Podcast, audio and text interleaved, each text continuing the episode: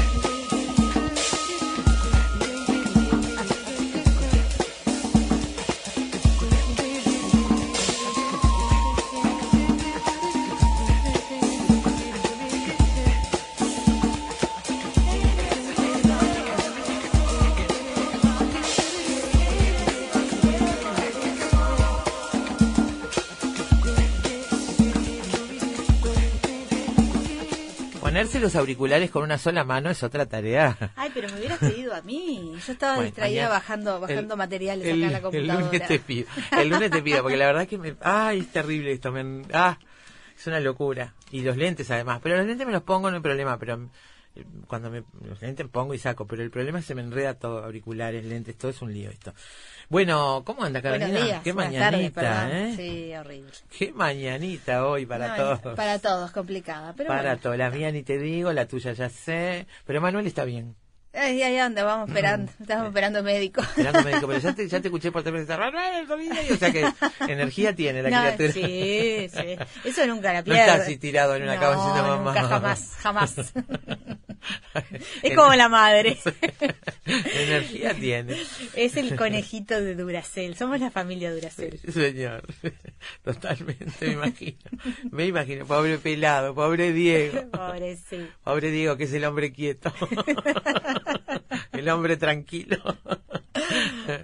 es Diego. Bueno, eh, terminando la semanita. Claro, eso es lo bueno. Eso es lo bueno. Tenemos este el fin de semana para recuperarnos, descansar. Exactamente. Y preparando cosas lindas para la semana que viene. Sí, Muchas cosas muy lindas para la semana que viene. Hemos recibido eh, muchos lanzamientos, muchos libros. Bueno, estamos en Feria del Libro. Sí, eso, aparecen cosas. Exactamente, esa es una, buena excusa para este, presentar cosas nuevas, volver a presentar cosas que se presentaron, no sé, hace poquitos meses, pero que no tuvieron su lanzamiento formal. Entonces, bueno, es, es, un lindo momento para recibir. Tenemos noticias del premio Nobel. Sí, señor.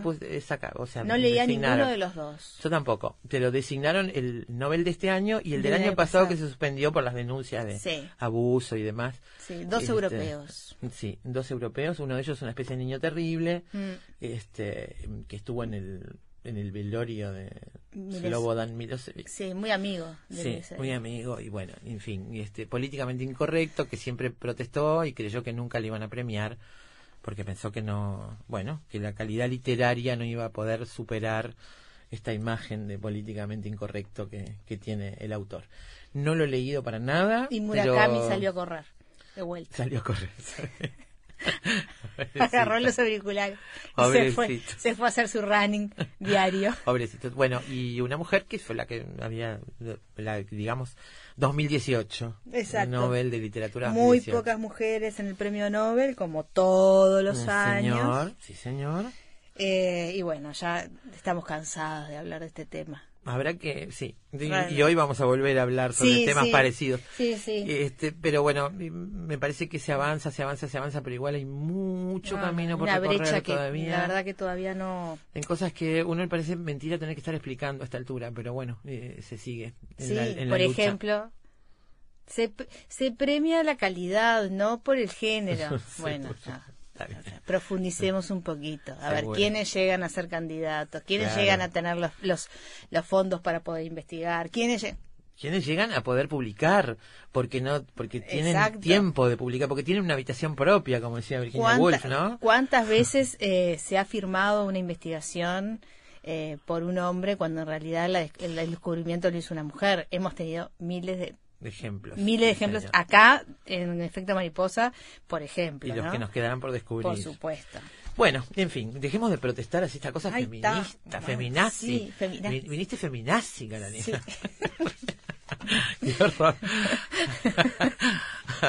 bueno, amigos y amigas, eh, arrancamos con el programa de hoy. Está Juan Estén en los controles y de este otro lado, equipo completo, las cuatro mariposas. Es un avión, es un pájaro es una mariposa que viene a decirte al oído que a fin de cuentas todos podemos volar. Apaga el cigarro y ajustate el cinturón.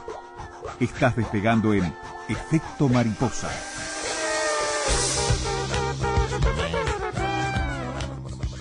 El título para hoy es Inconcebible, Unbelievable, ese es en inglés.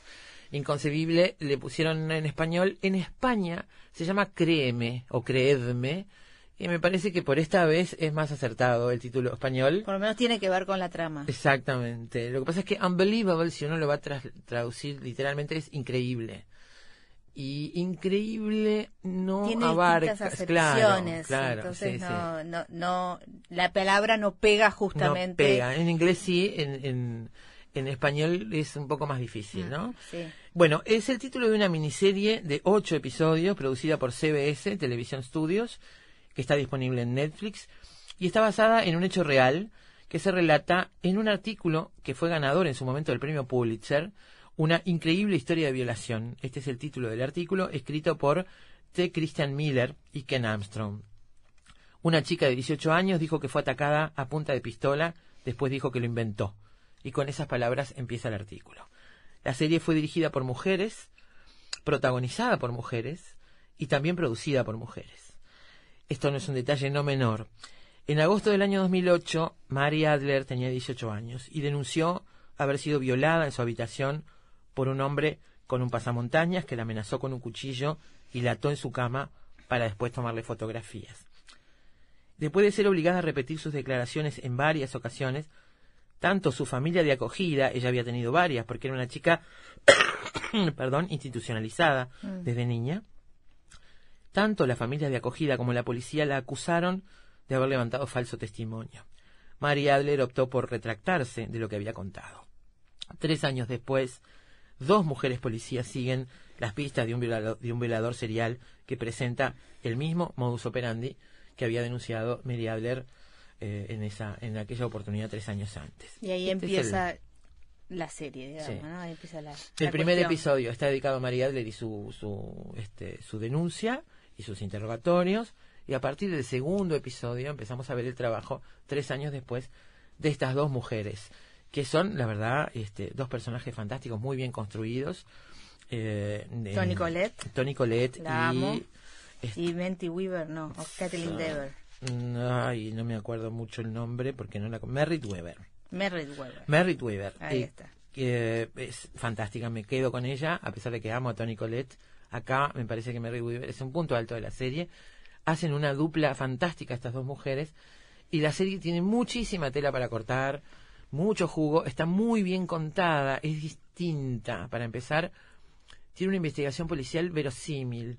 No es esas investigaciones policiales mágicas donde aparecen coincidencias, casualidades. Te voy a preguntar algo porque yo no vi la serie y una de las cosas por las cuales no la vi. a- a- Ujú. Primero porque no hay tiempo para ver todo lo que uno quiere ver y uno va seleccionando, pero en principio, personalmente, una serie sobre violaciones a mujeres es algo que me cuesta decidir ver, entonces me, me interesa que me digas eh, algo en, en ese aspecto porque tengo entendido que no es una cosa morbosa, Para cruenta. nada. No, para nada.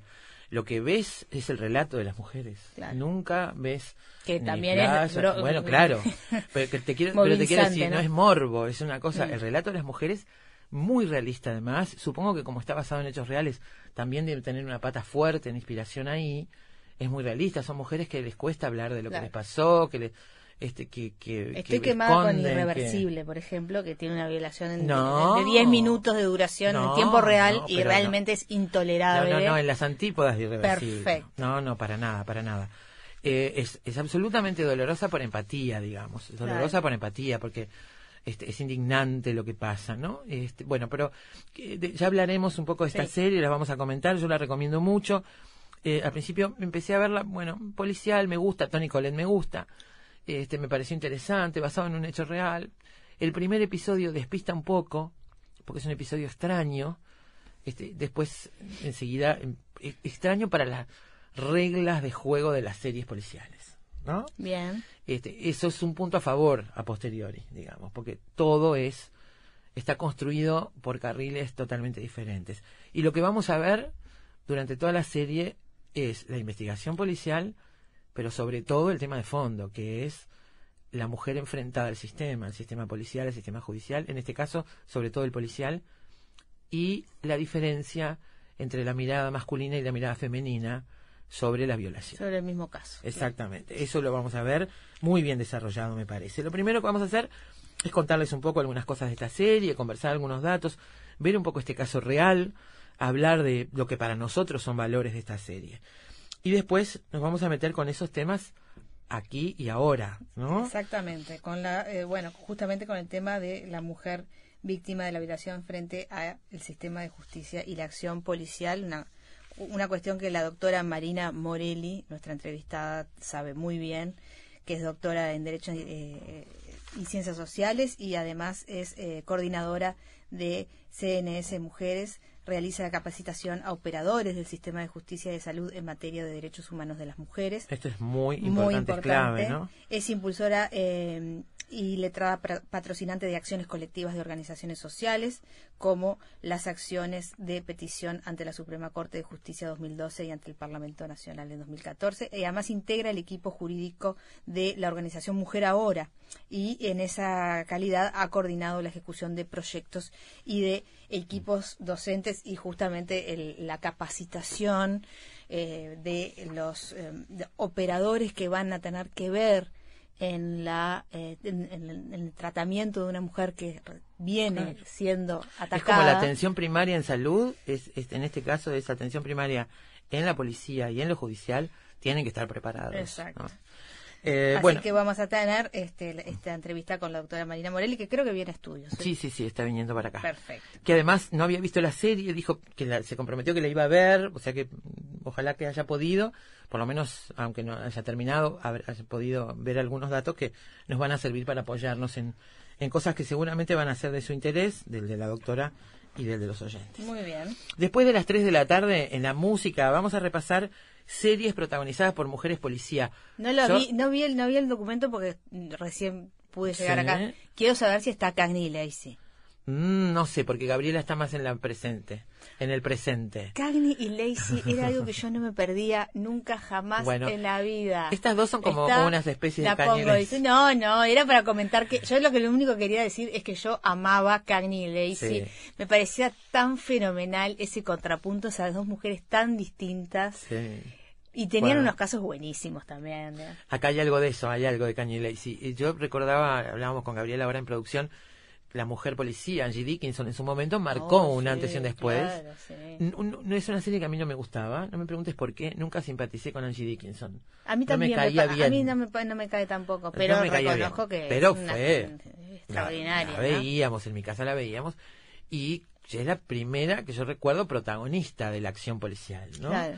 Angie Dickinson. Después este, vinieron otras, algunas en papeles más relegados y otras en papeles con mucha relevancia. Hay algunos soberbios papeles de mujeres y en la medida además en que las series proliferan y que las plataformas están ofreciendo diversidad de, de, propuestas en ese sentido, aparecen otros roles. Yo pensaba en Happy Valley, por ejemplo, en aquella mujer que quiero que sea mi vecina, mi amiga, este, y también... Y además una, una, mujer imperfecta, absolutamente, ¿no? Y eso me parece que es algo que, que, es un hallazgo a la hora de, empatizar con un personaje policía. Totalmente.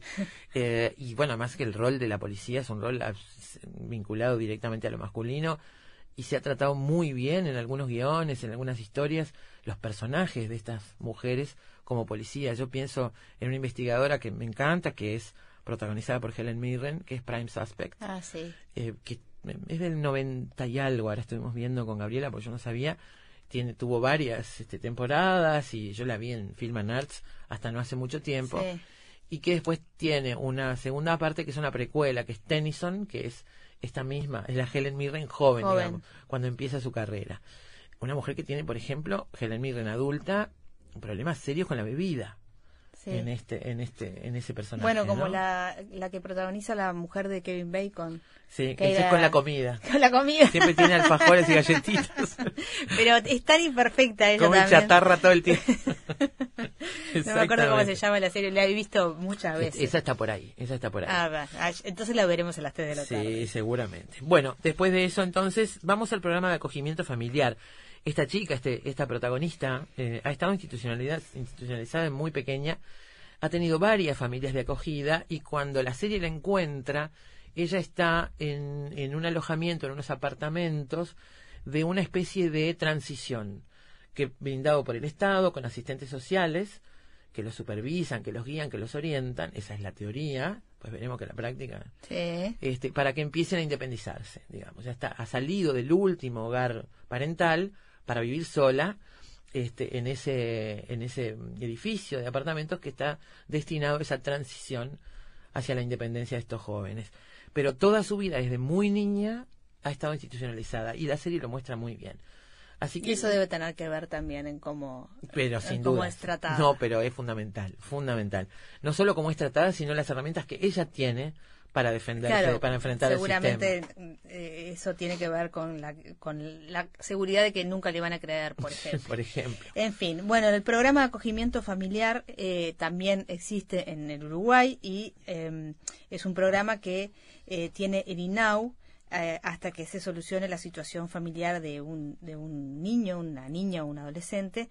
El INAU apuesta a estos hogares de acogida para garantizar el mayor cumplimiento de los derechos de estos niños, niñas o, y adolescentes a vivir en una familia. Y vamos a entrevistar a Beatriz Escarone, la conocemos porque ella eh, tenía que ver con el eh, con el programa de adopciones y ahora está eh, como programa de familias y cuidados parentales de NINAU. Y bueno, eh, es interesante hablar con ella porque tiene una larga trayectoria en mm. estos temas de acoger a niños que no pueden ser cuidados por su familia. este programa ha tenido... familias temporales a mí me merecen la mayor admiración. Sí, ha tenido cambios el programa porque tiene que ver este, esos cambios, son interesantes hablarlos con ella también. Eh, y bueno, y sí, a mí también me, resulta algo tan admirable que una familia, porque sí, porque lo siente así, porque quiere ayudar, acoja a niños que saben que se van en algún momento se van a ir. Claro.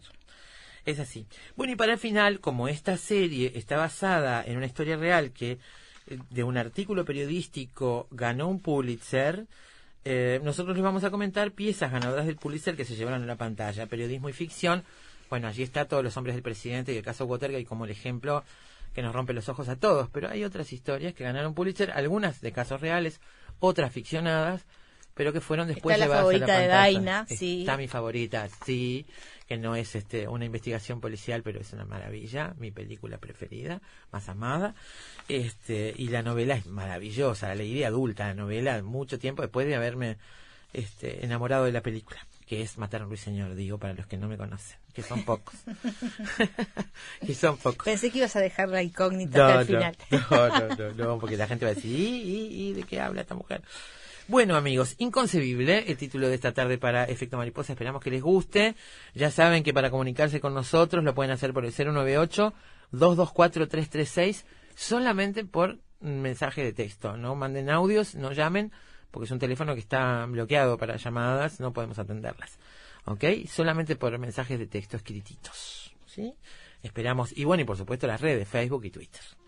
Cuando usted quiera, Juan, Rosy Carney, Thousand, eh, bueno, supongo que de la banda de sonido de esta serie Inconcebible.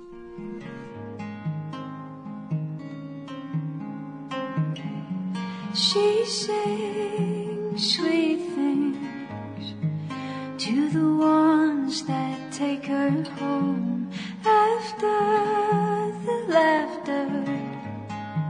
She's left stuck on her own, I know. Dust grows even when there is a breeze. Can't move, can't grow when you fall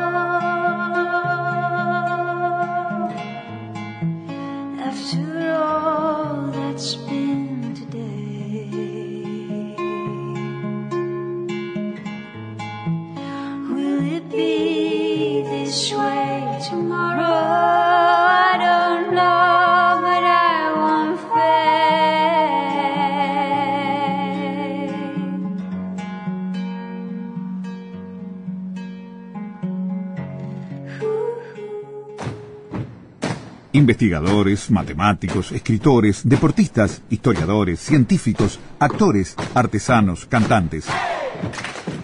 Todos ellos, desde cualquier parte del mundo, se encuentran todas las tardes en Efecto Mariposa.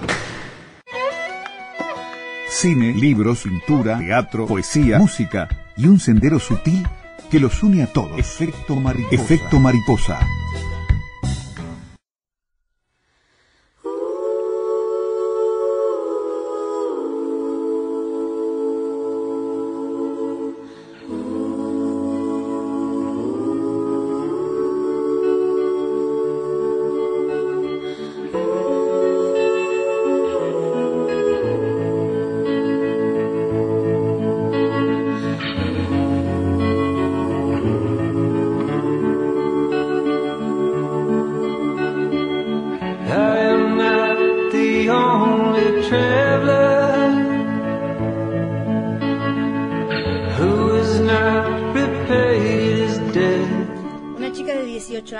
Que fue atacada a punta de pistola. Luego dijo que lo inventó. Así empieza nuestra historia.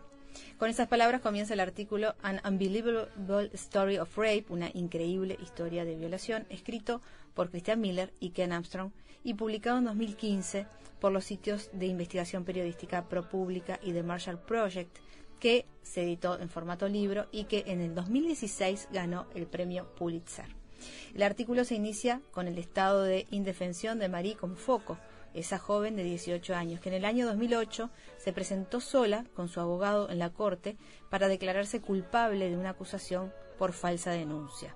Según la policía de Linwood, Washington, Marie inventó haber sido abusada sexualmente y las autoridades le exigieron pagar una multa de 500 dólares para evitar ir a prisión. Sin embargo, como bien explican Miller y Armstrong, ese es solo el inicio del derrotero de un adolescente que vivió toda su vida dentro del sistema de hogares de acogida y quien cuando se encontraba a punto de estabilizarse fue inducida por dos detectives a cambiar su testimonio.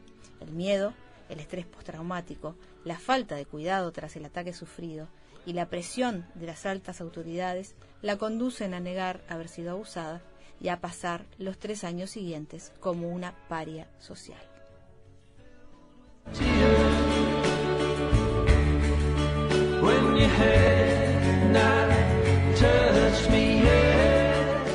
Carolina compartía con ustedes un fragmento de la reseña que hace Milagros Amondaray de, en lanación.com.ar de esta serie.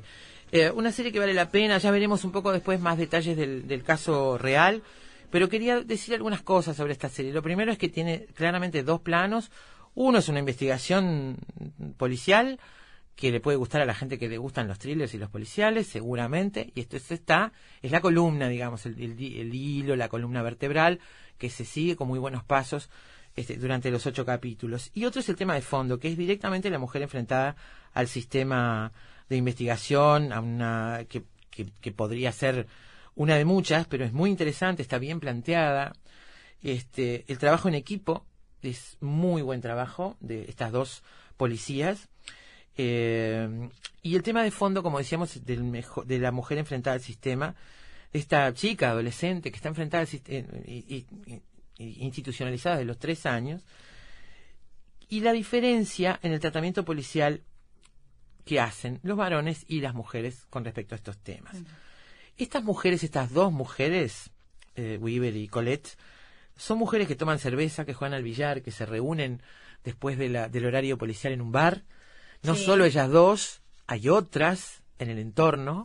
Este, la jefa es una mujer y tienen además un varón muy joven que es una especie de nerd informático este que sé que las ayuda este, en, ese, en esa área, ¿no? Digo, tienen la vida que normalmente vemos reflejada en las series, en las ficciones de los policías varones, en este caso son las mujeres. Lo- es, es interesantísimo también ver los roles de los esposos de ambas, las dos están casadas, este, un- una tiene hijos, la otra no, y los maridos son tienen este, tareas que los hacen estar mucho en la casa, y entonces son los amos de casa, son los que cocinan, son los que las contienen. Hay igual una tensión de los roles, hay una tensión de los roles que es inevitable, pero me parece que está muy bien planteada. Este, el respaldo que son estos varones para esas dos mujeres, muy diferentes entre sí, que se conocen de una manera accidental, ellas se juntan voluntariamente para estudiar, para investigar el tema, porque una de ellas está investigando por su lado y se entera, por cuestiones que no vienen al caso, de que hay otra investigación en otro estado, llevada a cabo por otra oficina policial, que tiene está sobre un violador con modus operandi parecidos. Parecido. Entonces la va a buscar y a partir de ahí empiezan un trabajo juntas que tiene muchísima tensión porque son muy diferentes. Tony Colette es una mujer sarcástica, dura, que no quiere nada con nadie, que te, te deja plantada hablando y se va, y bueno, en fin, es un, un personaje muy bien hecho que le calza fantástico. Este, y empiezan esta investigación. Y una de las cosas que está clara es que hay muchas deficiencias, por ejemplo, en la comunicación. Si una persona comete un delito en un estado y no reincide en ese estado, después lo comete en otro estado y después en otro, en las bases de datos no figura, no aparece como reincidente, por ejemplo, ¿no? Entonces, no aparece como... Qué curioso eso. es- es- hay muchas Increíble. cosas que denuncia esta serie. No, no es CSI que ponen una cosa en el sistema Sí, y sí. aparece la carita y el, la dirección, el número de seguro social, ¿no? Este, no es así, por eso te decía que es muy, muy realista en ese sentido. Eh, algunas frases, eh, dice en un momento la protagonista, si me volviera a pasar, me refiero a la chica, a la adolescente, si me volviera a pasar, mentiría antes y mejor, lo resolvería por mí misma, dice ella, ¿no? Eh, incluso la gente buena, eh, para la gente buena la verdad es inconveniente. No creen en ella. Si, si en verdad se preocupan por ti, simplemente no, le creen, no te creen y no les importa. Ella está hablando acá de sus familias de acogida. Claro. Eh, ¿Cómo Que muestran? Tuvo que ver, ¿no? Eh, Claro. Muestran igual una cosa muy, digamos, también naturalista de esas familias de acogida. No son personajes este, em, caricaturizados. Sí, ni sí, malos ni buenos. Malvados, este, des- despreocupados. Sí, en general eh, aparece una, la primera que aparece es la última madre de acogida, que aparece después que ella denuncia la violación, este, y, y se ve, ella después va a buscar a otros de sus padres y sus familias de acogida, se ve que hay cariño, se ve que hay, este, digamos, un vínculo establecido con ella, da la impresión de que hay un vínculo sano, después vamos viendo cómo todo se relativiza, ella, ella misma lo dice, aún la gente buena no te cree. La gente buena, su familia de acogida, es la que también planta la semilla de la duda Claro, eh, sobre su declaración. En, en el caso real eh, había dos policías que estaban siguiendo el caso eh, y que cuando se hacen cargo de la investigación comienzan a investigar y la madre cuidadora de, de, de Mary es la que los llama eh, y le dice que algo no andaba bien con el actuar de, de Mary y que tenía eh, bueno, que sentía como que si estuviera diciendo que, que, que, que- estaba mintiendo o estaba... Sí, a ella le parecía que la reacción no era lógica si estaba denunciando una violación, que una estaba mujer que como fría. también había que- sido violada, ¿no? Sí, este, es- lo, lo que ven, claro, este, la, la chica es una chica que no ha tenido las herramientas que puede tener otra persona de su edad para enfrentar ciertas cosas. Entonces, su testimonio es de verdad confuso, es de verdad como desapasionado, como raro, para lo que uno, entre comillas, espera. Claro. Después te vas dando cuenta que no, en realidad no nadie hay- estudió qué herramientas tenía, nadie hizo un perfil psicológico profundo de esa chiquilina que hace tre- hacía desde que tenía tres años estaba eh, de, de familia en familia y no con la suya. Y, y eso obviamente es una, una marca que va profundizándose a lo, a lo largo de los años y obviamente que eh, no iba a tener las, las, las reacciones que puede tener puedo tener yo tú ni Sí. Pero ni siquiera eso, porque a veces no sabemos qué reacciones podemos tener. ¿no? No- hasta que no nos enfrentamos no sabemos cómo pueden ser las reacciones. Claro, uno no se la imagina, esperable, no uno era se la imagina que llora, que se desespera, que dice, Claro. por favor, qué horrible esto que me pasó. Ella está como, como distanciada. La madre de raro lo que le de- lo que le dice a los detectives es no tiene emoción. Sí. Si hubiera sido violada, tendría un poco más de emoción al, al relatar la, la- la situación o a hablar de ella. Y ese es lo que planta la semilla de la duda a los, en el caso real estoy hablando, Sí, porque sí, yo no sí, vi la serie. No, en la serie está Eh, muy claro eso. Los policías, los dos primeros policías, que son policías varones, en realidad lo que están haciendo es tratar de que la cosa les complique la vida lo menos posible, quieren terminar el trabajo, y les resulta mucho más fácil creer que está mintiendo que creer que está diciendo la verdad. Claro. Resulta mucho más sencillo eso, ¿no? Eh, hay, hay- hay- una de, las, de estas mujeres policías dice a lo largo de la serie, eh, nadie acusa de mentira a una víctima de un robo o a una víctima de, de- de asalto. Pero ¿no? el abuso sexual es, es desde, desde siempre un delito difícil de probar, en el que entran a converger distintas eh, situaciones. Yo eh, hablábamos de, de esta vulnerabilidad que tenía esta, esta protagonista de esta serie, pero yo me estaba acordando del caso, no sé si te acordás de la estudiante de Columbia, de la Universidad de Columbia. Ustedes saben que en las universidades de Estados Unidos se da mucho, en los campus universitarios se dan mucho los abusos sexuales a, a las estudiantes, es una cosa muy común. Y el caso de esta eh, estudiante que iba con, su, con el colchón manchado de la violación, porque nadie le había creído.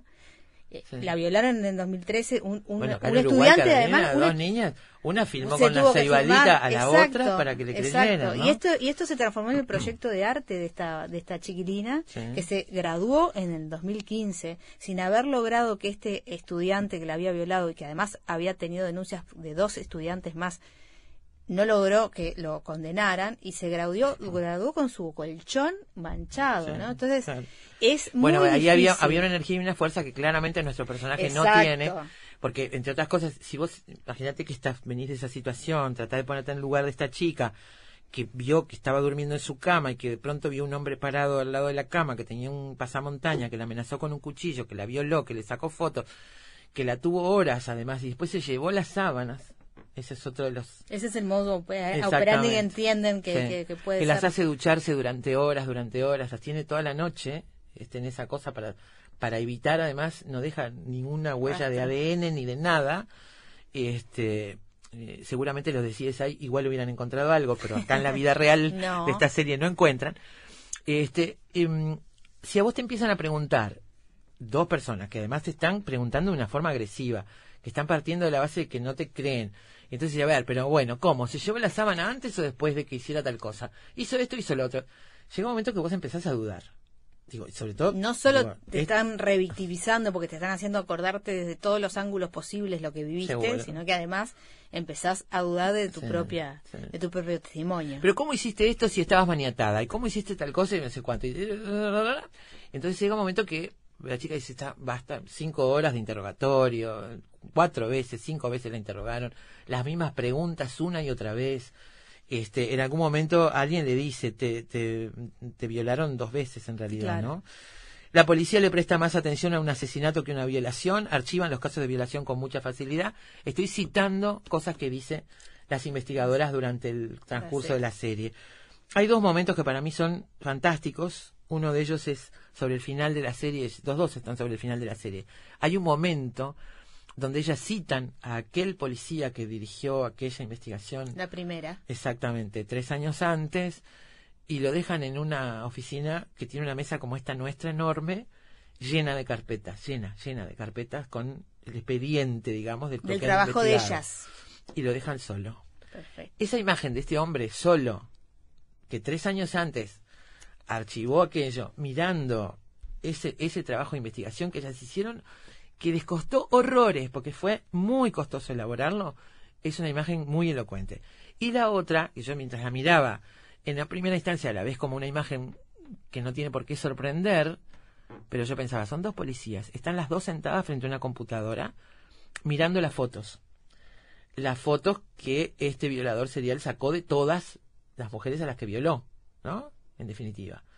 Este, son fotos de- de- del vientre, de la mujer, en fin, no, no es que sean fotos crudas, crueles, Sí, sí, sí. pero empiezan a mirar las dos y se conmueven al punto que lloran viendo eso, ¿no? Son dos mujeres mirando fotos que de mujeres que saben que han sido violadas y que han denunciado todo esto durante todos esos años. O algunas ni lo han denunciado y aparecen ahora y se descubren ahora. Entonces las dos están muy conmovidas y están llorando. Y, y yo pensaba, sí, es natural, pero no. Digo, son dos policías que están conmovidos frente a, a una evidencia. Y bueno, porque son mujeres y porque se conmueven de esa Sin manera. duda. No es Que- natural. sin- sin duda. digamos. Digo, no es lo que sucede habitualmente, ¿no? no, no, pero además, eh, bueno, hay, hay una, hay un perfil femenino que tiñe evidentemente Sí. toda la serie eh, desde, desde su génesis, ¿no? Sí. Obviamente. Para el final, bueno, las actuaciones son fantásticas todas. Merritt Weaver y Tony ni que hablar. Caitlin Dever, que es la protagonista, hace un gran papel, esta adolescente. Y todo, ¿eh? Eh, dice Elizabeth Perrón, excelente. Graciela La Santa, excelente serie. Pablo Silva dice, Merritt la rompe. Hay que verla en Goodless. Pero acá es asombrosa la naturalidad que logra darle al personaje. Tony, como siempre, rinde y rinde. Y Mauricio Lima dice, Merritt Weaver, cra. Hay que ver además que está enfrentando a Tony Collette, nada más y nada menos, ¿no? Este, así que muy recomendable, se llama Inconcebible y está en Netflix.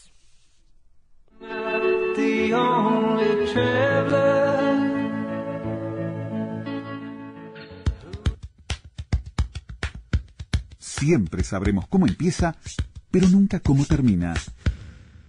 Sorprendete con nosotros. Efecto mariposa.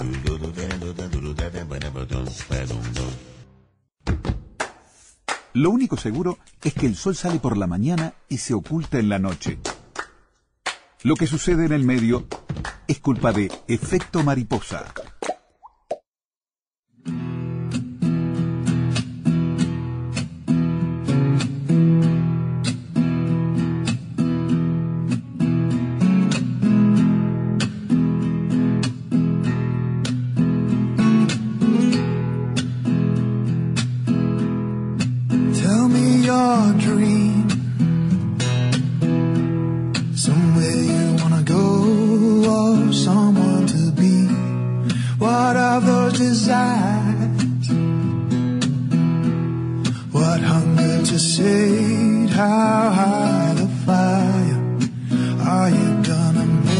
Yourself unhappy? Are you gonna let it run you around? Have a little faith, we can pull it together.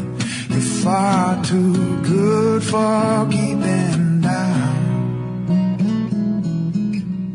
I know your problem.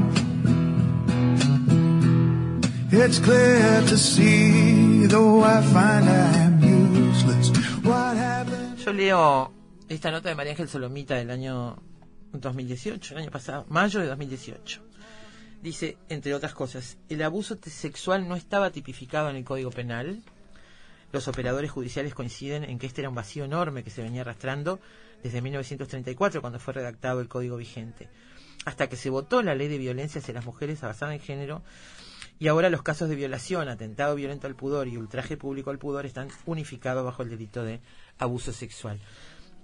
Seguramente hay mucha gente que no se sorprende de esto, pero hay mucha otra que sí, ¿no? Que hasta 2017 no se hubiera tipificado en el código el abuso sexual, a esta altura parece de locos, ¿no? Eh, uno de los artículos, la ley se llama, la- es la ley 19.580 y está vigente de febrero del 2018.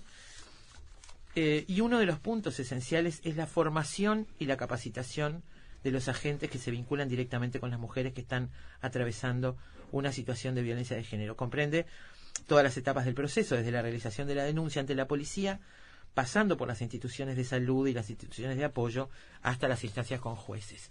Me parece que ahí está el nudo de lo que nos propone a nosotros esta serie, que es una serie de ficción, pero basada en un hecho real y que, decíamos, según nuestra mirada, tiene como tema de fondo es justamente este, ¿no? El, el vínculo entre el sistema y la mujer que va a denunciar un abuso de algún tipo.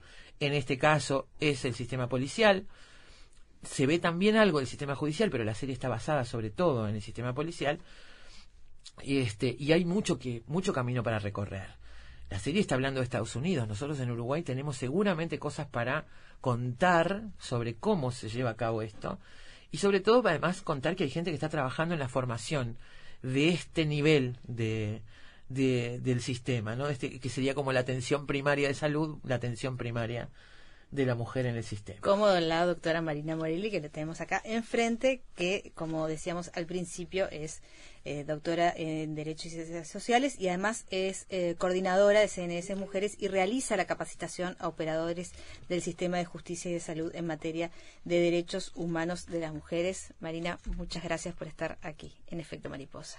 Eh, gracias a ustedes por abordar esta temática, que yo entiendo que haya elementos que, que sorprendan a la audiencia, eh, pero sí eh, poder transmitirles que nada sorprende en el marco de un código penal absolutamente fascista, misógino, de, de una raíz patriarcal impresionante que se encuentra aún vigente en nuestro país, porque la ¿Podés gente suele... ejemplo? Sí, claro, la gente suele confundir lo que es el código penal con el código de proceso penal y cree que hemos tenido una reforma, no.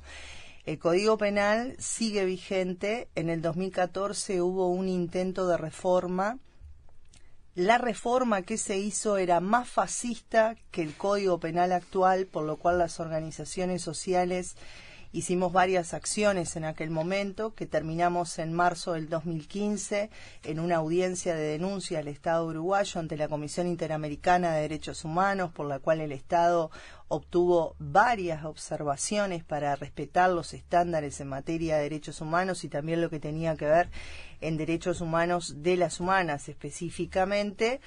Y la ley 19.580 lo que hizo fue poder reformar algunos artículos que dan absoluta vergüenza de su existencia, pero quiero decir que esta ley, que fue muy resistida en el ámbito parlamentario y social, que dentro del Parlamento hasta último momento la habían desmantelado, destrozado, eh, y fue muy... hubo que hacer mucha cosa para que se volviera a la redacción original del proyecto enviado por el Ejecutivo.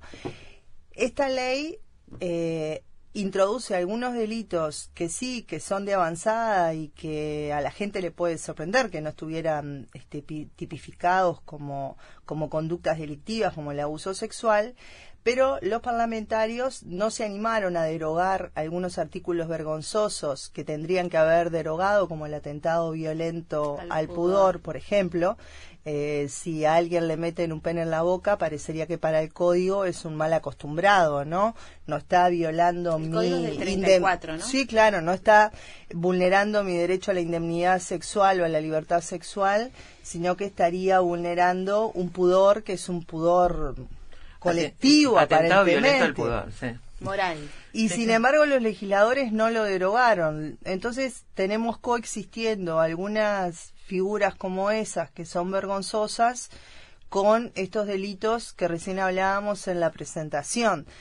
Y uno espera que en la práctica judicial un operador del sistema jurídico eh, al momento de, de decidir no si la situación fáctica se subsume o no en la hipótesis legal no prefiera una tipificación tan vulgar y absurda como el atentado violento al pudor pero aún en los últimos tiempos eso se ha dado. Y es como más que preocupante porque uno tiene avances en materia formal, pero que bueno, no van de la mano o acompasados a cómo la gente en la realidad que es víctima de estas situaciones, eh, cuando recurre al sistema, son respetados o no sus Ahí, derechos eh, más eh, básicos. Justamente ese es el punto. Claro. Tú trabajas directamente en capacitación a operadores del sistema judicial y del sistema de salud. No, el sistema judicial jamás me llamaron y no creo que me llamen Ah, nunca en la vida, no sé de dónde lo sacaron. Nosotros en Mujer Ahora, con 30 años de trayectoria en la organización, formamos operadores de todos los sistemas. Eh, con la policía he trabajado directamente durante muchos años, he ejercido la docencia en la Escuela Nacional de Policía, he sido consultora en la evaluación del protocolo de acoso sexual y en diversos otros protocolos hace muchos años. Con el sistema de salud, por parte de Mujer Ahora, también hemos capacitado mucho en la aplicación de los protocolos y también en la construcción de algunas guías Claro. para ellos. Pero vayamos al, si- al- al sistema policial, Mm. digamos, al cuerpo policial y a esa atención primaria cuando una persona dice fui abusada, fui, ¿no? Este, sufrí violencia de género. Eh, ¿Qué tienen que saber? ¿Qué le, ¿Qué le hace falta a nuestro sistema? ¿Qué tienen que saber para enfrentarse a eso? Y para no volver a violentar a la mujer, ¿no? ¿Qué es lo que pasa hoy re- habitualmente y qué es lo que debería suceder? Sí, en un sistema ideal, A ver, en viol- si hablamos de violencia de género, es una mm, como que es una manta que carece de sentido desde el punto de vista legal porque en él contiene, por lo menos en el marco normativo, 18 manifestaciones específicas Sí. de violencia y no podemos hablar eh, de manera general porque cada una tiene su especificidad y no puedo trasladar a la violencia mediática a conceptos de la violencia institucional, ni del acoso callejero, ni del femicidio. Entonces, la violencia sexual en este marco de la ley actual adquiere cierta especificidad que es... Que no eh, tenía antes. no, no tenía antes y yo la verdad que había perdido ya la esperanza que el país abandonara esa técnica legislativa género neutra que hacía que las normas carecieran de perspectiva de género, ¿verdad? Eh, cuando la víctima pone en palabras la violencia sexual específicamente, hay un antes y un después para ella. Y el después no es menos doloroso que el antes. Es un momento absolutamente crítico eh, en el cual no solo el, eh, el sistema, sino las personas que están cercanas a la víctima también deben estar a la, a la altura de estilo que, que esto requiere, ¿verdad? Porque el tema es poder salvarlas a las víctimas y no otra cosa. Y hay muchas víctimas que no denuncian en sus vidas la violencia sexual de las que fueron objeto y las defensoras de derechos humanos de las mujeres sabemos convivir con esa especie de frustración porque en nuestro centro está que la víctima recupere para sí misma su vida, su libertad, su dignidad y que pueda recuperarse porque cuando nosotras nos enfrentamos a estas mujeres lo que encontramos es un reflejo de algo que fueron en otro momento y el proceso de recuperación que además se tiene que hacer en un marco de apoyo profesional es un proceso de recuperación muy jodido en el cual ellas van levantando uno a uno los pedazos que quedan desperdigados y son ellas aparte las que tienen que pegarlo.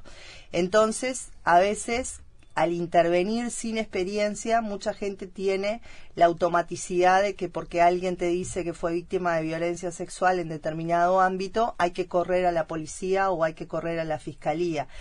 Y no, hay que trabajar con la víctima y hay que ver, este, estoy hablando de víctimas adultas, obviamente, hay que ver qué es lo que esa víctima decide eh, aconsejándola y estando en ese momento con, con ella, ¿verdad? Prestándole toda la asistencia.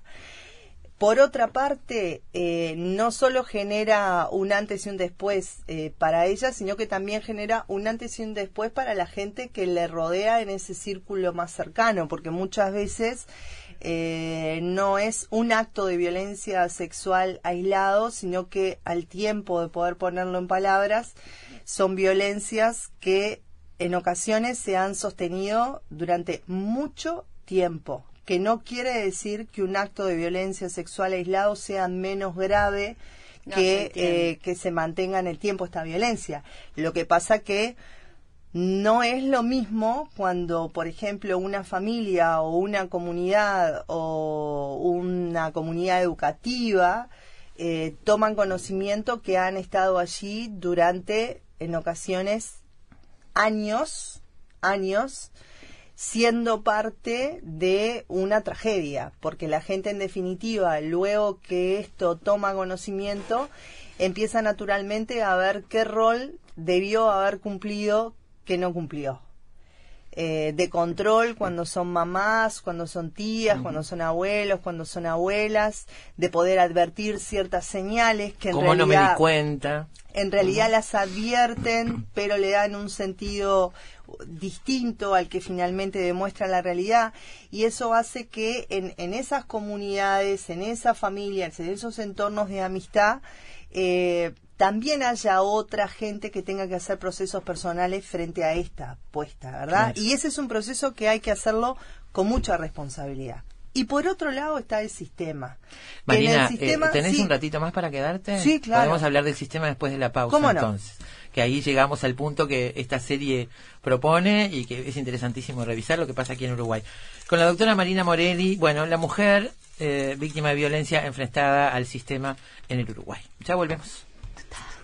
Batir las alas en cualquier parte del mundo provoca de este otro lado un fuerte sacudón en las tardes de la ciudad. Efecto mariposa.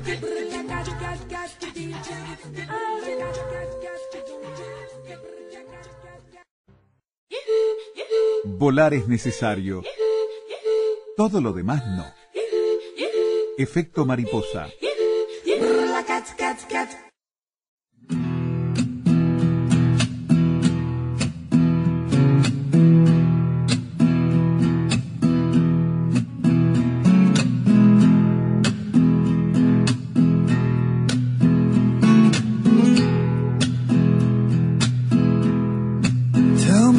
Your dream.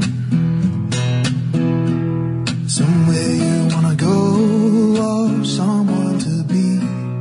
What are those desires? What hunger to sate? How high the fire? Are you gonna make yourself?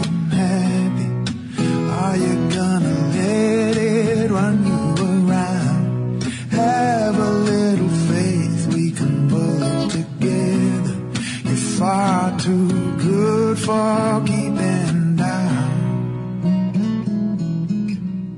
I know your problem. It's clear to see, though I find I am useless. What happened to do? Básicamente, fuiste atacada dos veces, una por tu atacante y otra por la policía, dice un personaje ante nuestra protagonista, esta adolescente, de la serie, la protagonista de la serie Inconcebible, que les recordamos, es un, basada en un caso real y en, en el artículo ganador del premio Pulitzer sobre este caso, una increíble historia de violación. Estábamos en diálogo con la doctora Marina Morelli, doctora en Derecho Ciencias Sociales, egresada de la Universidad de la República, activista por los derechos humanos de las mujeres, eh, que es electa como coordinadora en CNS Mujeres en 2014, impulsora y letrada patrocinante de acciones colectivas de organizaciones sociales, como las acciones de petición ante la Suprema Corte de Justicia 2012 y ante el Parlamento Nacional en 2014. Eh, es integrante del equipo jurídico y cooperativista en la organización Mujer Ahora y en esa calidad ha coordinado ejecución de proyectos y equipos docentes. Y nos decía Marina antes de la pausa, hablabas de qué pasa cuando la víctima pone en palabras, cuántas cosas cambian en la víctima, si es un antes y un después, y en la víctima y en su entorno, ¿no? Lo que eso implica. Y antes de la pausa decía, bueno, y después, en tercer lugar, el sistema. Eh, ahí aparece el sistema, ¿no? Ahí aparece esa forma en la que el sistema recibe a la mujer que va a denunciar. Finalmente, después de todo ese proceso duro, doloroso y de por qué no viniste antes, porque recién ahora se te ocurre, este, empieza este sistema. Decía la, eh, la serie en un momento, eh, nadie duda de una persona que viene a denunciar un robo o un asalto. Sin embargo, una persona que va a denunciar violación está sometida a una cuestión diferente. A ustedes les interesa mucho formar o que esta gente se forme y que se pueda atender a estas personas como corresponde. ¿Qué es lo que pasa en ese, entre comillas, mostrador de tanto de la policía como del sistema judicial? Cuando una mujer se sienta ahí y dice, me pasó esto. Hay, bueno, a ver, hasta hace no tantos años no había algunos instrumentos específicos a la interna de la policía y a la interna de fiscalía, que son quienes investigan, que eh, tradujeran al funcionario y a la funcionaria que debe intervenir lo que ya es su obligación por mandato legal. O sea, es bastante obvio a esta altura del desarrollo democrático del país que alguien que es víctima de una violencia específica no puede ser sometida luego a una violencia institucional en los lugares en los que va a denunciar o a ¿En qué se pedir traduce la violencia ¿verdad? institucional, por ejemplo? La violencia institucional, en los casos de violencia sexual, se traducen en el cuestionamiento, en las preguntas reiteradas de qué hacías a esa hora allí.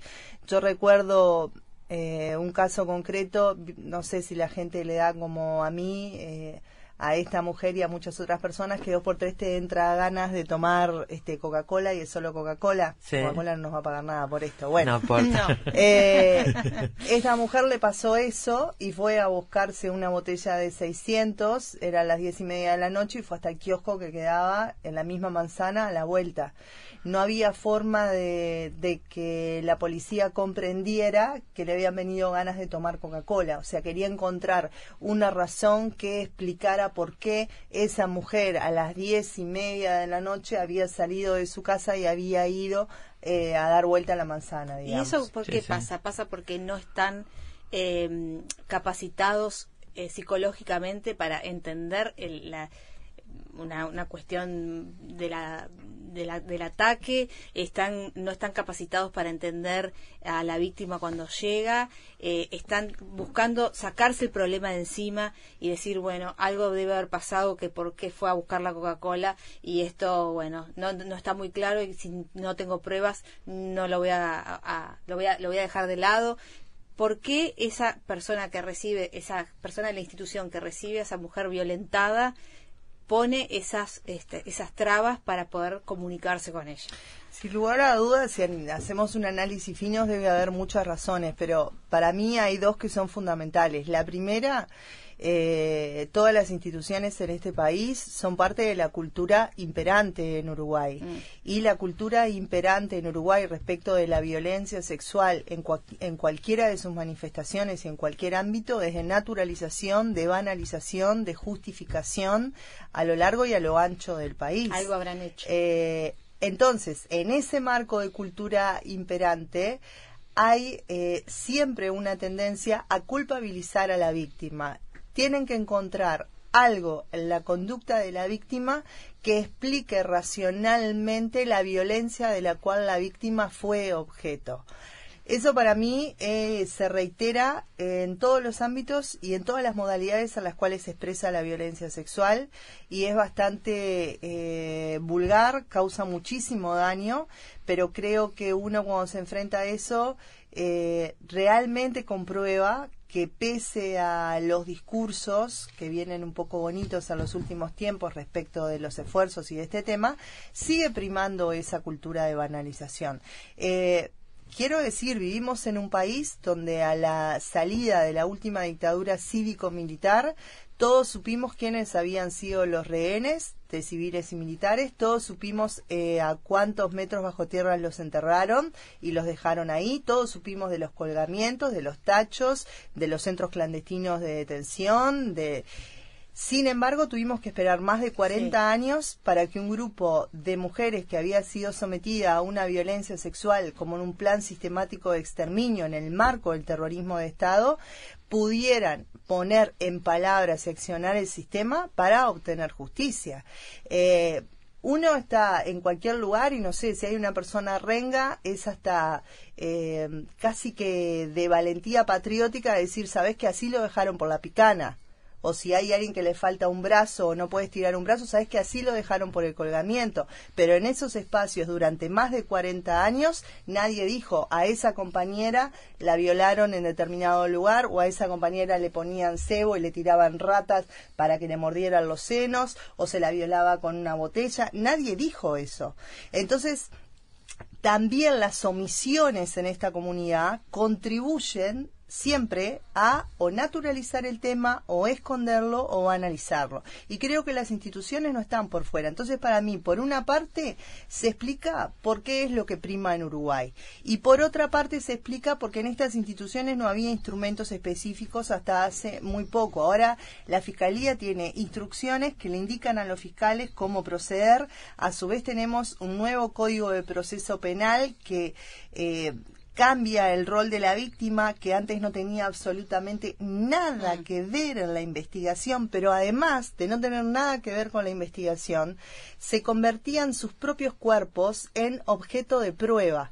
O sea, los cuerpos de las mujeres que habían sufrido violencia eran un objeto de prueba como podía ser un objeto de prueba una declaración de un testigo o como podía ser una filmación. Claro, pero externo, es importante esto que decís, eh, no, no tenía nada que ver con la investigación, es Nada. totalmente externo, es decir, ni siquiera el objeto de prueba de alguien que está considerado un denunciante y está metido en el expediente como denunciante, esa parte, es un ser Sí, extraño. sí, Es totalmente una prueba como podía ser una colilla de cigarrillo. Sí, claro, porque se la cosificaba y era realmente no era ni siquiera un sujeto de prueba, ¿no? Yo estoy hablando de un objeto de prueba. Había ciertos análisis, ciertas cosas se hacían y chau. A partir del nuevo Código de Proceso Penal, las víctimas tienen la posibilidad de poder participar en el pro- del proceso, hacer valer sus derechos, eh, tienen la posibilidad de tener este contacto mucho más fluido con fiscalía. Yo creo que a los fiscales y a las fiscales se le ha abierto una puerta realmente maravillosa, ¿no?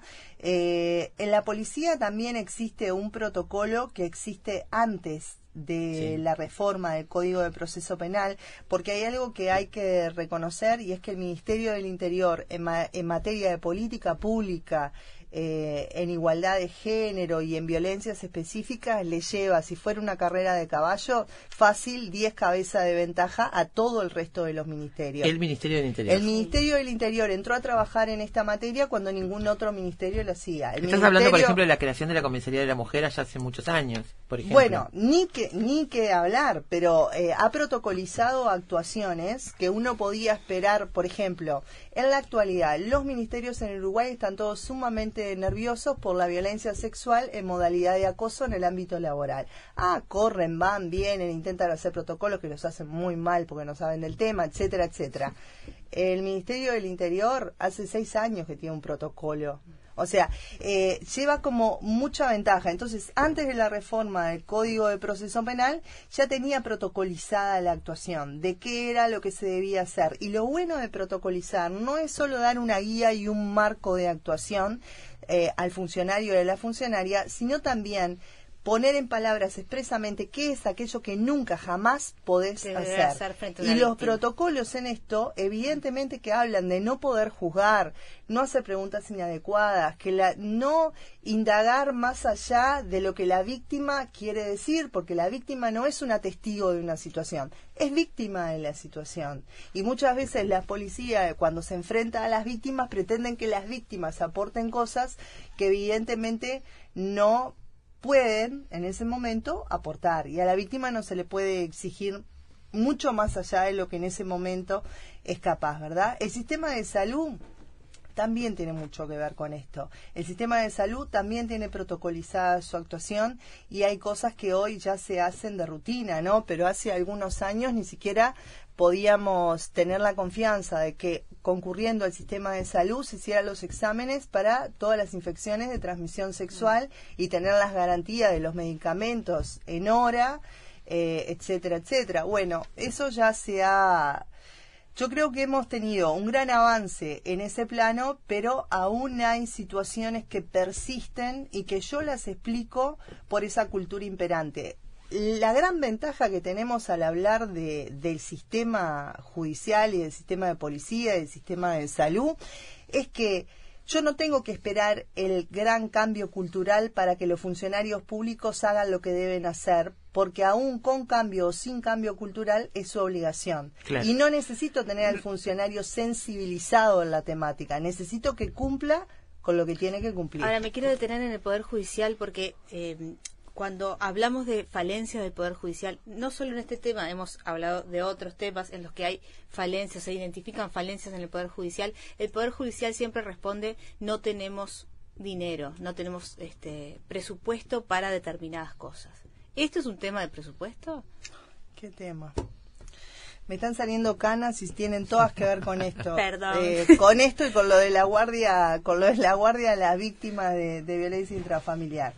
Eh, no, no, es el, la salida más cómoda y yo le diría más absurda que tiene el Poder Judicial y que ha ocupado en más del último año y medio, por el cual el Poder Judicial pretende explicar por qué no implementa la ley 19.580 que está obligado a implementar. En realidad, el, problema menor que tiene el Poder Judicial respecto de, del sistema en estos aspectos es el dinero. O sea, el problema no es la silla, la lapicera ni el presupuesto. El problema es mucho mayor. Y de hecho, en Mujer Ahora hicimos un pedido de acceso a la información cuando la Suprema Corte de Justicia estaba solicitando mayor presupuesto para poder implementar eh, esta ley. Y esta ley, la 19.580, otorga a los juzgados especializados que se deben crear un fuero de atracción. Quiere decir que eh, las tenencias, los divorcios eh, y otros procesos de familia que hubieran tenido un antecedente de violencia basada en género en los últimos dos años van a estos juzgados. Entonces nosotros le dijimos a la Suprema Corte que queríamos los datos de cuántos asuntos se habían tramitado en los dos últimos años en el juzgado laboral, en el civil, en materia de familia y en el penal, que hubieran tenido un antecedente en el especializado en los últimos años. ¿Por qué? Porque al aplicar la ley, si yo tengo 30 turnos de familia y resulta que en los últimos dos años eh, el 50% de las causas que tienen esos juzgados eh, pasaron por un juzgado especializado, eso quiere decir que yo no tengo que crear ningún juzgado, sino que tengo que modificar esos 15 y transformarlos en juzgados especializados, porque no van a tener eh, qué hacer porque las causas van a ir en penal. Todos los delitos asociados a la violencia basada en género no van a ir a penal. ¿Cuántos casos tienen relación con la violencia basada en género? Yo me atrevería a decir, abuelo de pájaro, que debemos estar cerca del 50%.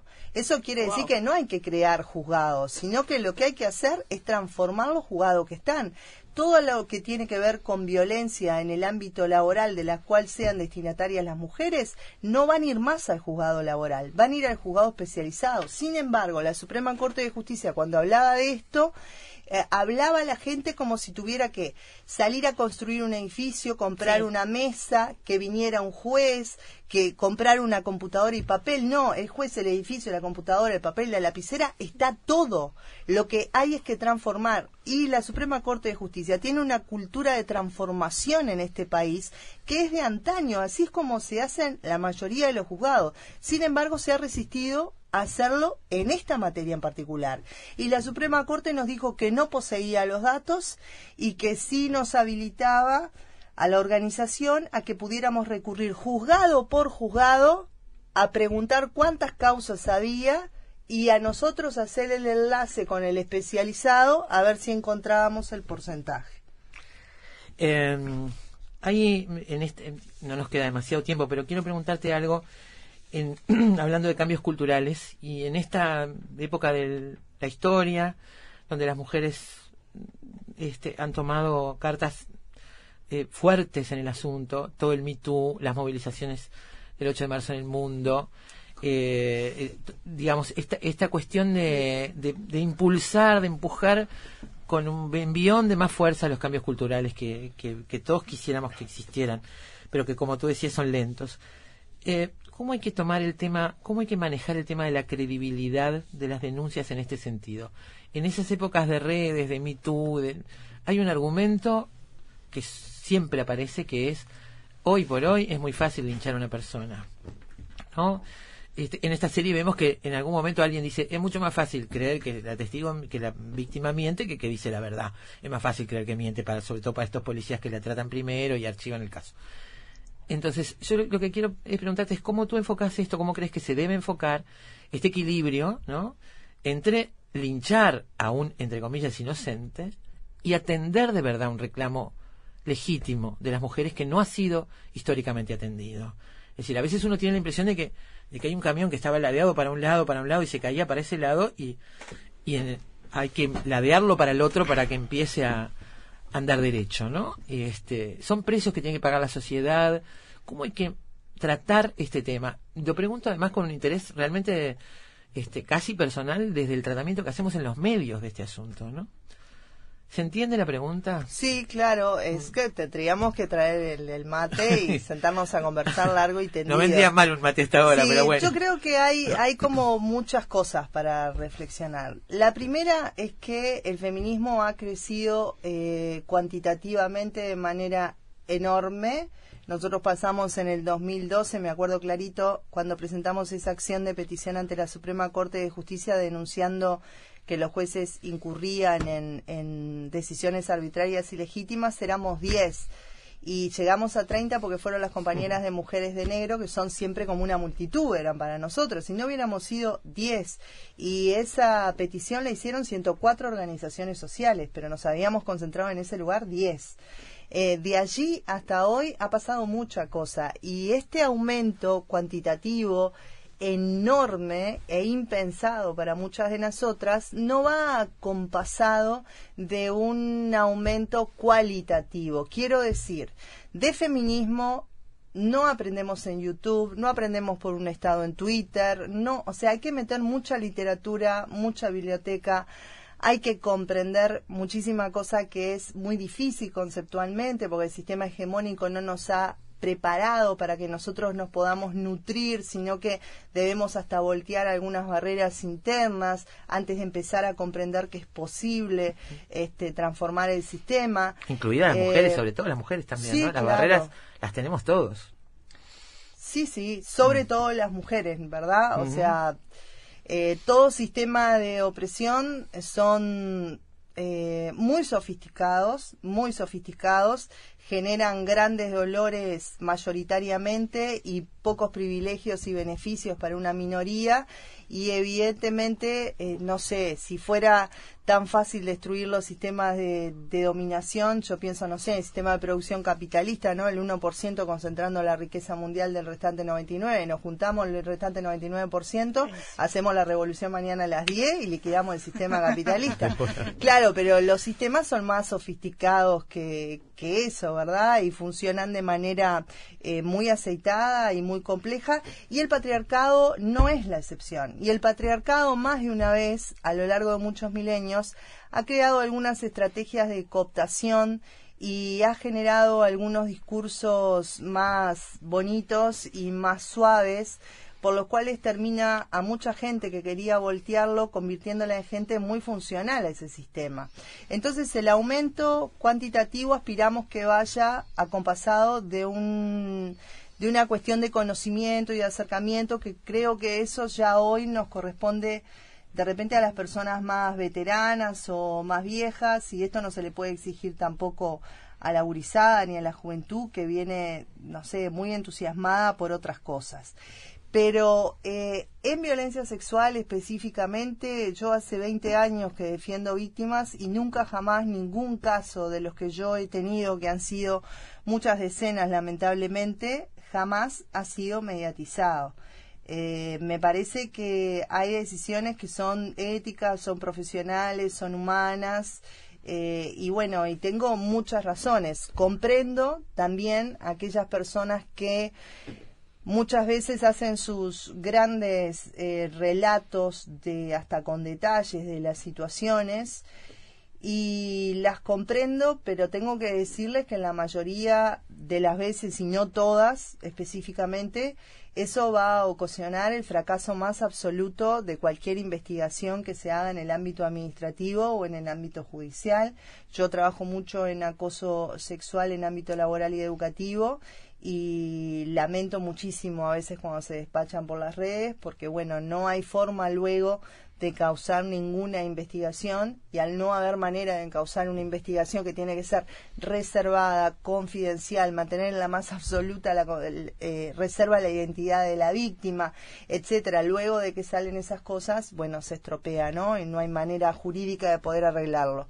Eh, también entiendo que la gente tiene como una enorme necesidad ahora de vivir a través de las redes sociales que para mí son la letrina de esta posmodernidad. Realmente no no han colaborado casi en No nada a una transformación Ningún beneficio. lamentablemente este no y por otra parte también yo creo que distraen bastante porque cuando uno habla con las personas muchas veces lo que te transmite respecto de las transformaciones que son necesarias son cuestiones que realmente pertenecen a un ámbito virtual o sea cuando uno habla de la realidad eh, la gente habla de cosas que no existen, que existen en un mundo de fantasía, que es un mundo virtual, que realmente se come a la gente, pero que está muy alejado de la realidad de vida de las personas en este país.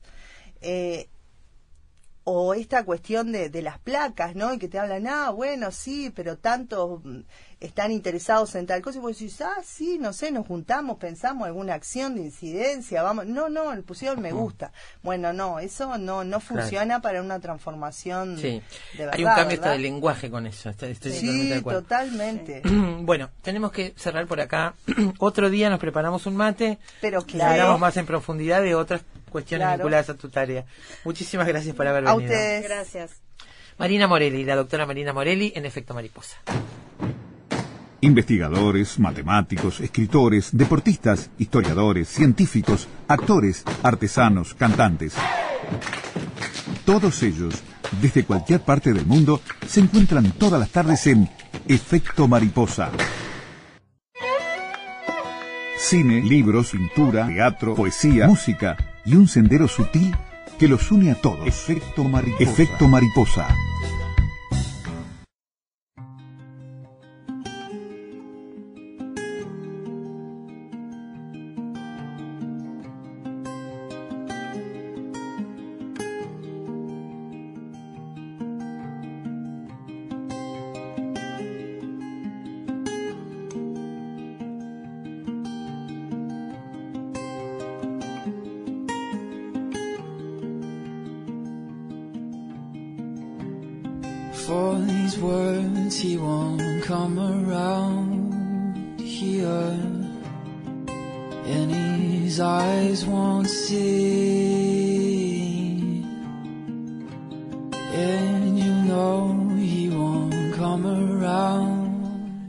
Esta serie inconcebible que nos da título hoy, eh, la protagonista, como les decíamos, nosotros asistimos al derrotero de esta chica que ha vivido toda su vida, desde los tres años, institucionalizada, que ha pasado por este, hogares de acogida y que está, en el momento en que la encontramos, eh, también institucionalizada en un sistema de transición hacia la independencia, habitando apartamentos individuales, este, que están también siendo controlados y asistidos por este profesionales, digamos, y que, digamos que el Estado este, se involucra con esto también.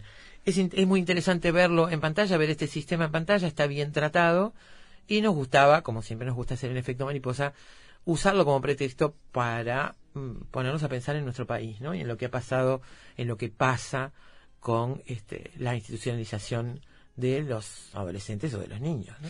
Para hablar del programa de acogimiento familiar que instaura el INAU y que apuesta a este, para garantizar a mayor eh, cumplimiento de los derechos de los niños, niñas y adolescentes a vivir en familia, estamos en línea con Beatriz Escarone, que es directora del programa de familias y cuidados parentales del INAU. Beatriz, bienvenida. Gracias por estar en Efecto Mariposa. Bien, buenas tardes para todas y todos. Eh, Beatriz, vamos a explicarle a la gente que no lo conoce en qué consiste el programa de acogimiento familiar. Bien, el programa de acogimiento familiar es una respuesta para los niños, niñas separados del cuidado parental de sus familias de origen, o sea, sucedió alguna situación que por algún motivo, por vulneración de sus derechos, deben ser separados transitoriamente de sus familias y abordar las situaciones familiares para revertir esta decisión o tomar una decisión definitiva por parte del juez. En ese sentido, eso se llama sistema de protección este, especial y de alguna manera lo que el instituto debe hacer es dar respuesta a estos niños. Entonces, la importancia de dar respuesta a los niños en ámbitos familiares es la clave para restituir estos derechos y no pensar en los lugares residenciales o más conocidos como hogares o centros de internación como ustedes venían este, relatando de la historia. Entonces, en ese sentido, el programa de acogimiento familiar da respuestas a los niños, eh, muchas veces con otros familiares y son apoyaturas específicas en aspectos económicos para garantizar ese derecho a vivir en familia y son acompañados desde el punto de vista técnico o lo que también conocemos como el programa de familias amigas que significa que no son familiares de los niños y que son familias que en algún momento han considerado poder este, apoyar a un niño en forma solidaria, darle cabida en su medio familiar, cuidarlo, protegerlo en forma transitoria y temporal hasta que se revierta la situación este, en su núcleo familiar. Que Bien. también son acompañados, Para- evidentemente, por técnicos de INAU, ¿no? Ahora vamos a ver el detalle de cómo funciona, pero quería preguntarte, eh, eh, el, el- el beneficio del niño, el bien superior del niño, es tratar de que vuelva con su familia, lo separan cuando, este, por diversos motivos, se podrían enumerar algunos, quizás pudieras enumer- enumerar algunos,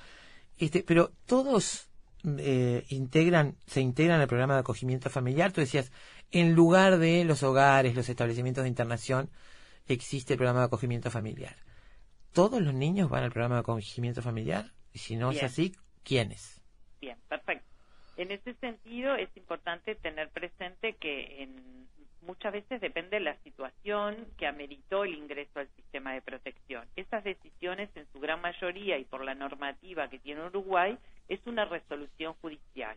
Los motivos por los cuales los niños en su gran mayoría deben ser separados de sus familias tiene que ver con alguna situación específica de violencia, puede ser hacia los niños o hacia algún otro miembro de su familia que este, lleva a colocar al niño en alguna situación de riesgo, puede ser por alguna dificultad en estos momentos de salud mental de las personas que están a su cargo, sea su papá o su mamá u otro familiar, o puede ser por alguna situación de consumo de sustancias psicoactivas por parte de los adultos. Esas son las mayores los mayores motivos por los cuales los niños ingresan a un sistema de protección.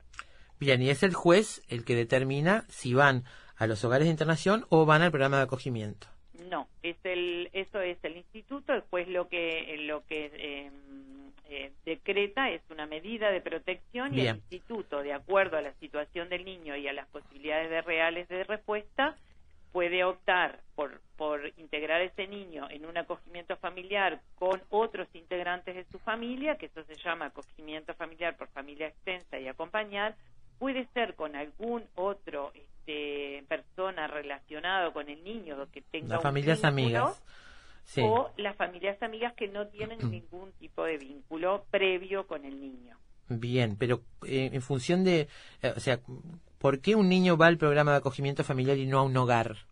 Bien, porque en, en su gran mayoría lo que trabajamos es restituir en forma inmediata al acogimiento familiar para dar respuesta familiar y en ese sentido Perdón, entonces, estar- entonces cambia la pregunta. La- Mi pregunta en realidad es, ¿por qué van a los hogares? Porque esta es la situación ideal, la de Sí, mantener claro. un ambiente familiar. Porque hay algunos que no acceden, eso es mi pregunta. porque no tenemos la cantidad suficiente de familias amigas en los programas. Bien. Entonces, en ese sentido, la importancia de priorizar. Cuán- ¿Dónde priorizamos? Fundamentalmente en la primera infancia.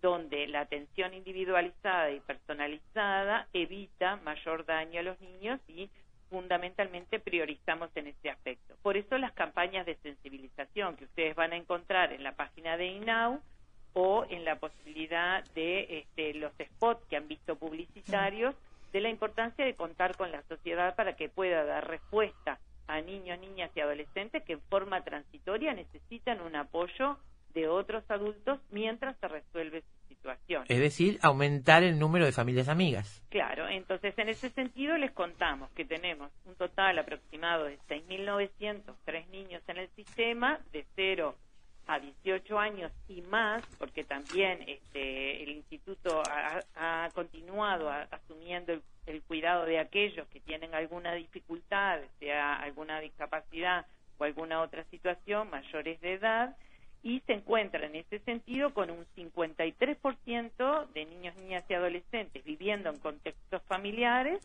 ya sea su propia familia o en, familias amigas, y un 47% aún viviendo en residencia.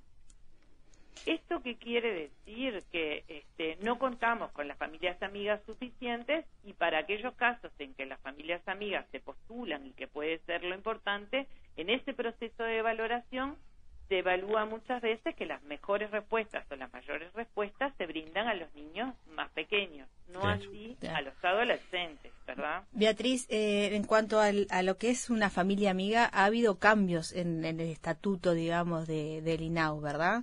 Eh, antes eran familias que recibían una, una remuneración por tener esos niños, ahora no. Sí, en realidad este, el, el, el INAU, el, INAME y el Consejo del Niño hace muchísimos años cuenta con estas posibilidades, antes con cuidadoras, lo que se ha ido es evidentemente eh, profesionalizando este tema y trabajando en forma más sensible y más acompañando a las familias y sí las familias lo que reciben es apoyatura económica para el cuidado de los niños. En ese sentido Claro. tiene una apoyatura de una, dos o tres BPC este, que son las prestaciones básicas, que en realidad son unos 4.154, este, una BPC, 4.154 pesos, que permite dos o tres BPC estar apoyando a las familias en aquellos gastos que está generando en casa, Bien. más el acompañamiento técnico todo el tiempo constante de este, acompañar esa situación de vínculo que se establece ¿no? dentro del ámbito familiar. ¿Y, y quiénes pueden ser familia amiga? ¿Cómo se, cómo se cataloga a una familia como que pueda eh, apoyar al INAU en esto? O sea, ¿cómo lo seleccionan?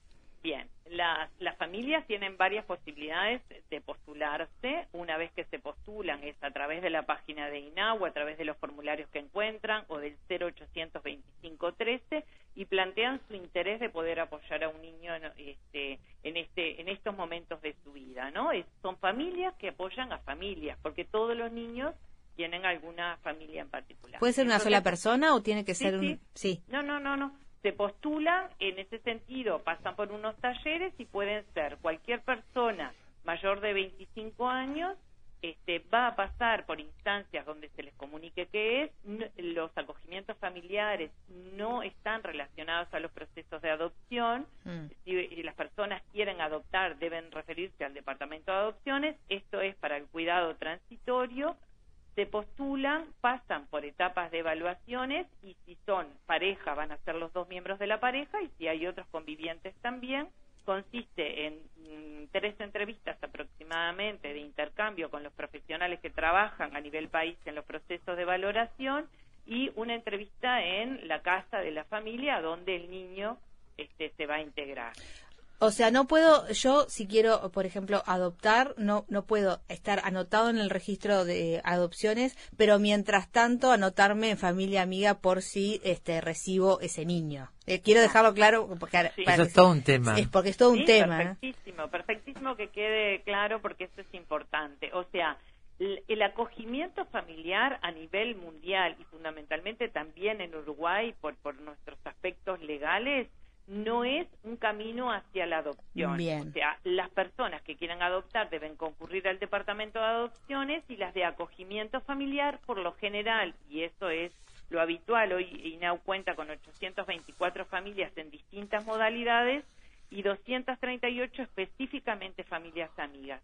todas, la gran mayoría, cuentan con hijos, tienen hijos a su cargo y lo que sienten es que tienen este, un cúmulo más de, de posibilidades de cuidar en, en, en un momento este, particular de otro niño que no sea su hijo. Bien. Y en algún momento este niño se va a ir, va a volver con su familia o va a poder pasar en adopción con familias inscriptas en el registro único de aspirantes a la adopción. Quiero detenerme ahí, no es la primera vez que trato este tema eh, en una entrevista y siempre me interesa lo mismo. Se entiende claramente que, que estén divididas estas dos cuestiones porque la gente quiere proponerse para una cosa y tiene que tener claro que es para eso y no para otra, ¿no? Este, eso, eso parece bien y creo que hay otras razones para que esto sea así. Pero pensando, no sé, ¿cuánto tiempo están los niños máximo en un hogar de acogida? ¿Hay un plazo límite para esto o es variable?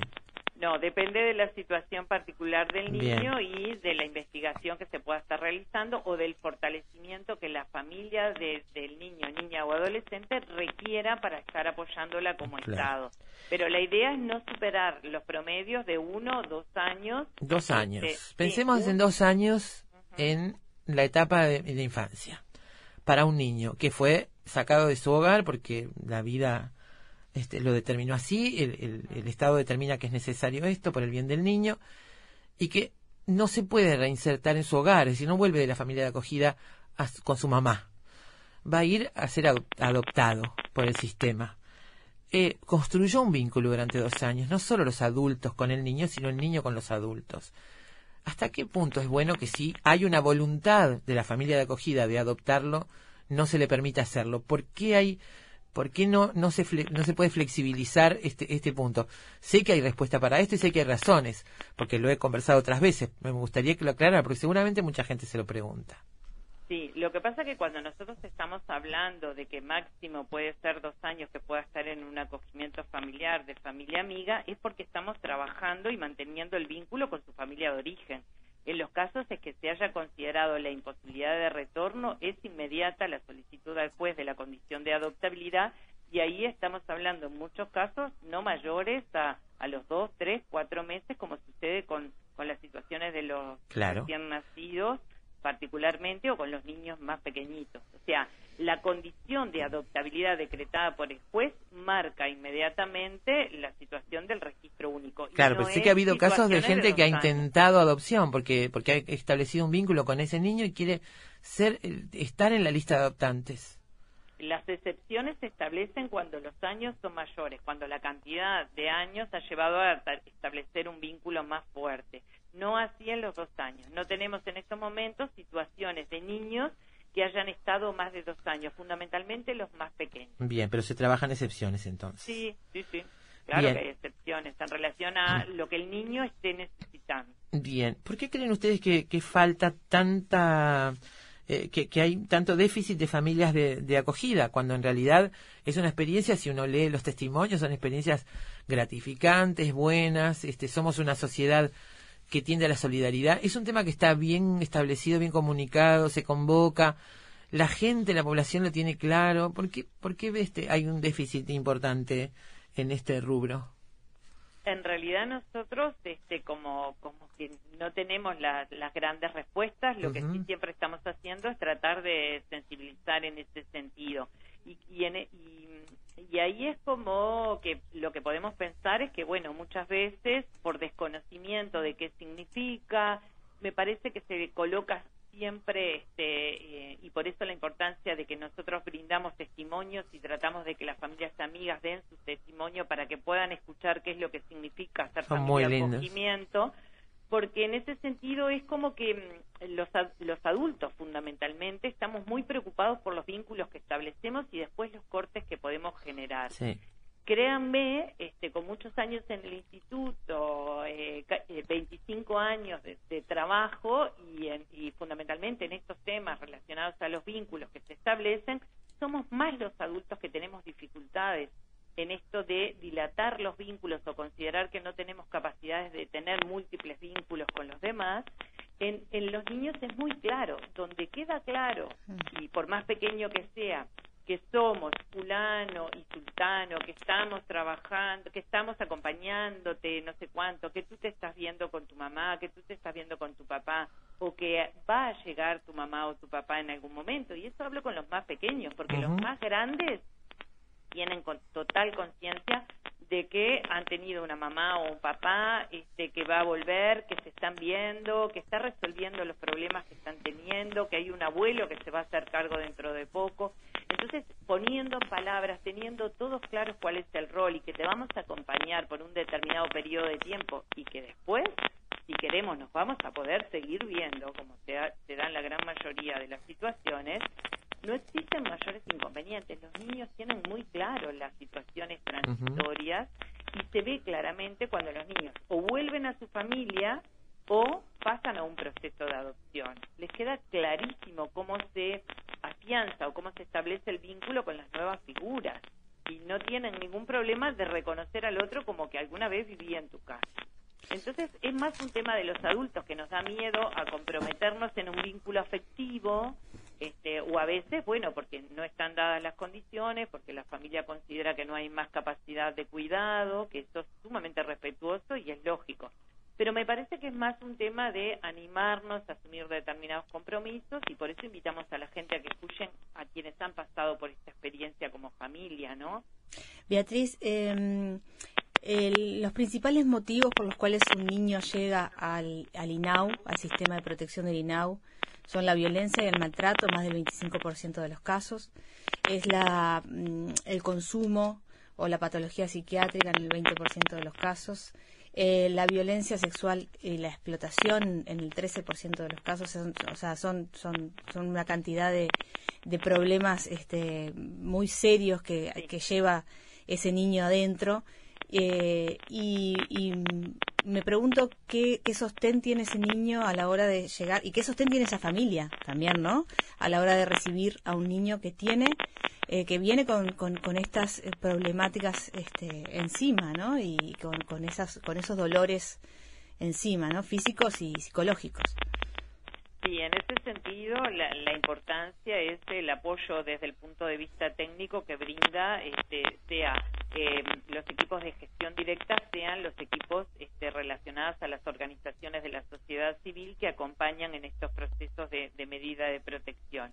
El acompañamiento significa eh, estar allí cuando la familia está teniendo dificultades, cuando las cosas están bien, los acompañamientos son de acuerdo a las situaciones, pueden ser semanales, pueden ser quincenales, pueden estar este, cuando son niños más grandes y, hay mayor periodo de tiempo a acompañar, porque a veces el daño ha sido mayor o porque tampoco encuentran este, respuesta en las familias por adopción, ¿no? Porque, bueno, los niños más grandes no siempre tienen respuesta en ese sentido, entonces eh, este, allí el acompañamiento muchas veces puede ser mayor, este, se trabaja específicamente con los abordajes y con todo lo que genera el sistema de salud para, para apoyar frente a estas situaciones y también con algunas apoyaturas especiales para los casos en que requieran algún tratamiento específico o alguna situación de apoyo puntual. Muy bien, bueno, eh, muchísimas gracias. Creo que ha quedado bastante claro este tema. Ojalá más familias se anoten. Me consta porque he visto varias experiencias, he dialogado con algunos padres de estas familias este, de acogida, familias amigas, y sé que la experiencia en general es muy buena. La evaluación que hace el INAU es satisfactoria de este, de este instrumento, digamos, de, esta, de este camino.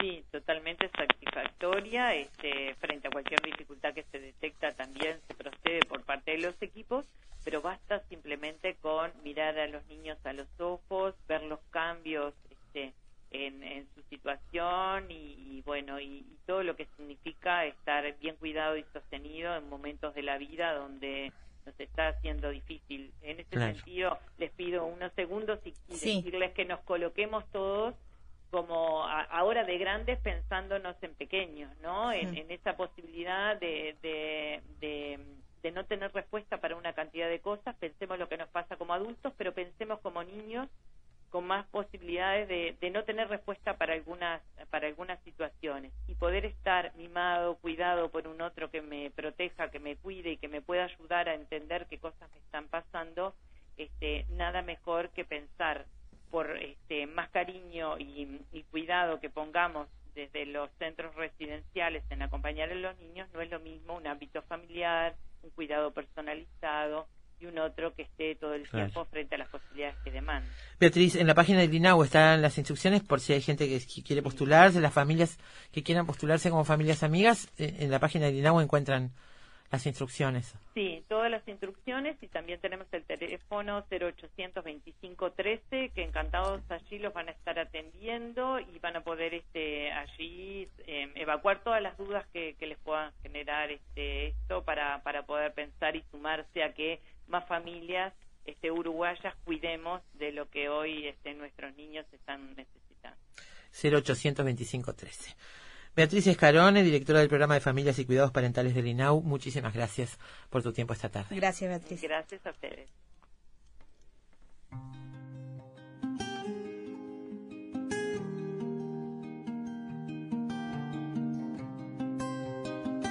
Qué desastre hicimos, Carolina, con el Hoy programa de hoy, ¿eh? cualquierita. Lo destripamos. Juan, Juan nos mira como diciendo, ay, no, no entró nada de lo que iba a poner. Destripamos. Juan le pareció que buenísimo estuvo bueno. Sí, estuvo bueno. Y bueno, a veces hay que sacrificar algunas cosas en, en virtud de otras.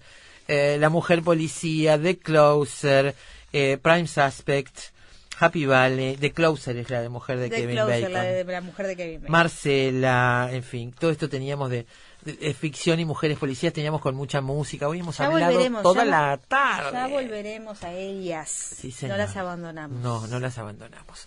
Nos vemos el lunes, que tengan un muy buen fin de semana. Aquí los vamos a esperar el lunes a las 2 de la tarde en Radio Uruguay. Descansen.